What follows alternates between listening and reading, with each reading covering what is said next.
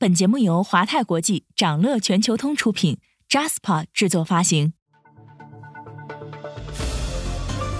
掌乐早知道，从华尔街到中环，每个交易日开盘前，我们用十分钟为你播报最新鲜、硬核的财经快讯。今天是二零二二年十一月三十号，星期三，各位投资者早上好。证监会发布五条房企股权融资措施。房企再融资迎来了里程碑式的进展，如何理解证监会本次新五条组合拳的政策意图？这会对地产股带来怎样的影响？稍后焦点话题将带你关注。不过，首先还是让我们快速浏览一下今天最值得你关注的全球市场动向。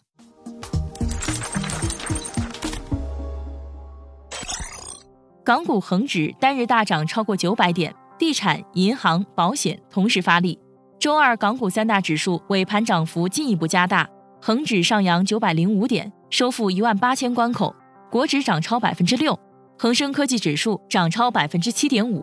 南下资金全天净流入十九点零一亿港元，大市成交额放大至一千六百六十七亿港元。盘面上，大型科技股全线走高，房企再融资开闸，内房股与物管股双双大涨。餐饮股涨幅扩大，内险股、家电股、内银股、汽车股、豪赌股、药品股、军工股等集体上涨。此外，农产品股、电力股少数走低。分析认为啊，港股当前拐点已至，未来如果得到经济数据的验证，港股市场有望继续上涨。地产融资渠道松绑，有助于地产资金流动性及偿债能力改善，缓解地产风险。非银板块中，保险和券商均受益。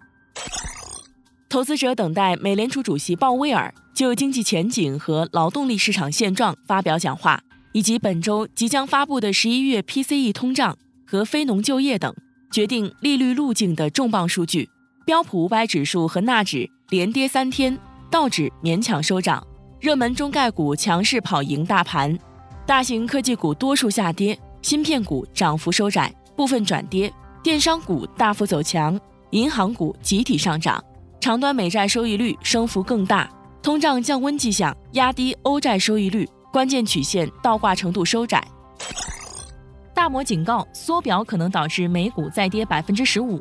摩根士丹利在最新的报告中指出，尽管许多人都认为加息是今年美股熊市的罪魁祸首，但缩表对美国股市的影响更大，几乎能解释美股今年经历的所有波折。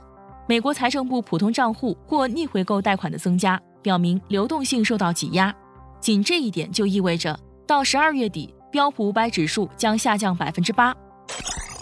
标普认为，美国明年将步入一场类似一九六九年到一九七零年的衰退。标普最新报告指出，尽管今年经济增长势头一定程度保护了美国经济，但一场与一九六九年到一九七零年相似的衰退即将出现。同时预测，二零二三年美国 GDP 将下降百分之零点八。报告显示，收益率曲线倒挂是过去五十年经济衰退的最佳先行指标。美国两年期和十年期国债收益率曲线的倒挂程度正处于一九八二年二月以来最严重的时期。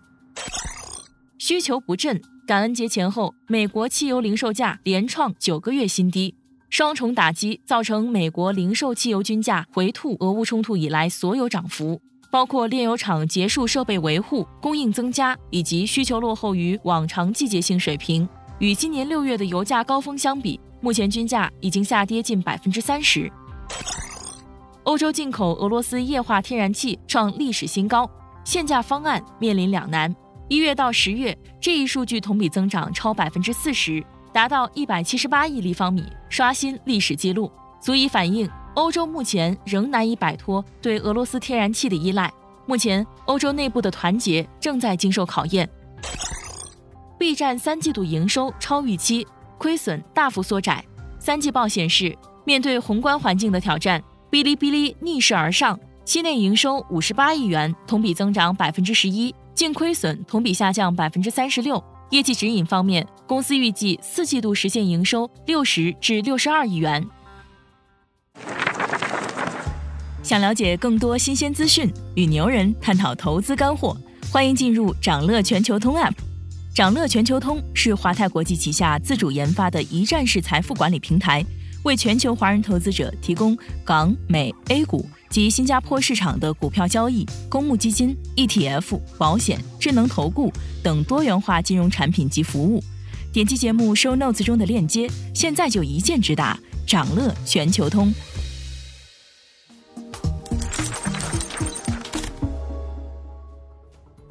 您正在收听的是掌乐全球通早间资讯播客节目《掌乐早知道》。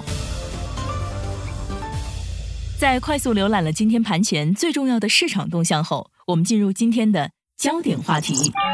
每期节目我们会挑选一个全球最值得中国投资者关注的热点事件，为你从更多视角拆解它可能对市场带来的影响。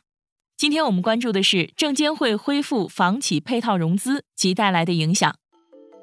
最近地产股利好消息不断，内房股牵手物管股大爆发，带动港股大盘也是一片积极向好。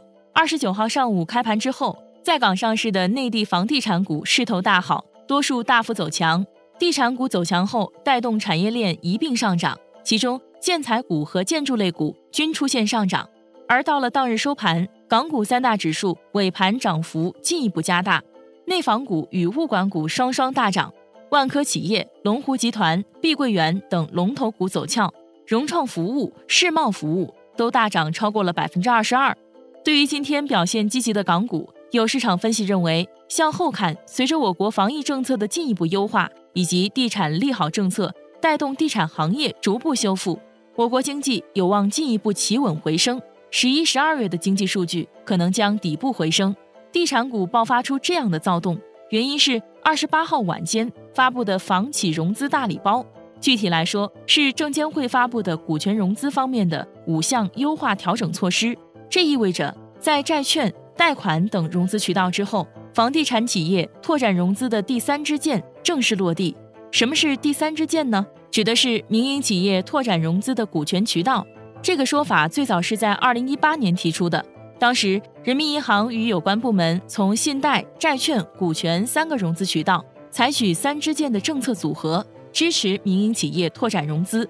这一重磅政策的背景是证监会主席易会满之前的发声。十一月二十一号，易会满表示支持涉房企业开展并购重组及配套融资，支持有一定比例涉房业务的企业开展股权融资。有业内人士分析说，第三支箭是对他表态的全面落地。而且时间及力度均超出市场预期，覆盖力度广而全。让我们来具体解读一下证监会这次的五项优化调整措施。最受市场关注的是前两项，也就是第一，恢复涉房上市公司并购重组及配套融资；第二，恢复上市房企和涉房上市公司再融资。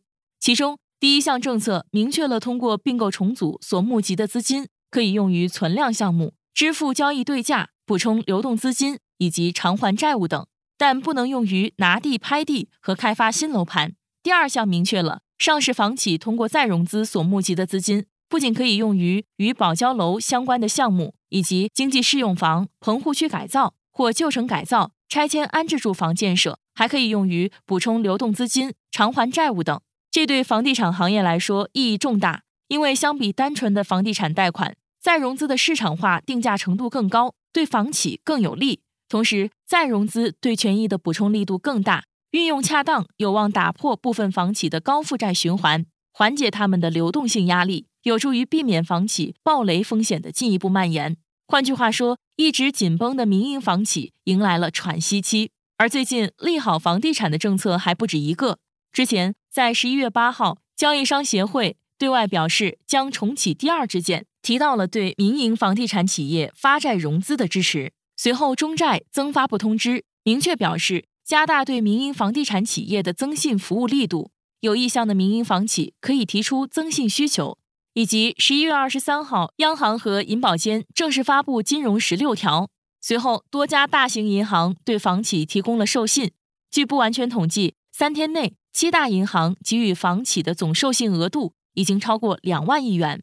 而这次发布的第三支箭，实际上把之前还没有汇集的企业进一步覆盖了。从政策实施来看，无论是发债还是授信，目前仍然只有优质房企得到了支持。有长期跟踪板块的券商分析师表示，股权融资相对灵活，第三支箭一定程度上可以为还没有被第一支箭和第二支箭覆盖的企业提供支持，继续助力化解房地产风险。随着房地产信贷、债券、股权政策三箭齐发，行业融资收紧周期或许已经见底，政策风向正在加速转变。短期看，此次纾困政策有助于扭转房地产市场下行趋势，并稳定地产行业对宏观经济大盘的支撑。从中长期看，有利于构建多层次的房地产融资体系，促进房地产行业新模式的形成，以及房地产市场的健康平稳发展。但另一方面，融资可以解决短期的需求，但是资金危机化解、企业恢复信心的根本还是汇款。后续需求端的调整将更值得关注。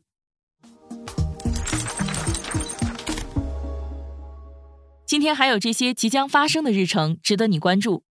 美联储主席鲍威尔将发表讲话，美国将公布三季度 GDP、PCE、十一月 ADP 就业人数、十月成屋销售。欧元区将公布十一月 CPI，德国将公布十月进口物价指数。财报方面，赛富时、Snowflake、小鹏汽车将公布三季报。想了解更多新鲜资讯，与牛人探讨投资干货，现在就点击节目 Show Notes 中的链接，进入掌乐全球通 App。以上就是今天掌乐全球通、掌乐早知道的全部内容，期待为你带来醒目的一天。祝您在投资中有所斩获，我们明早再见。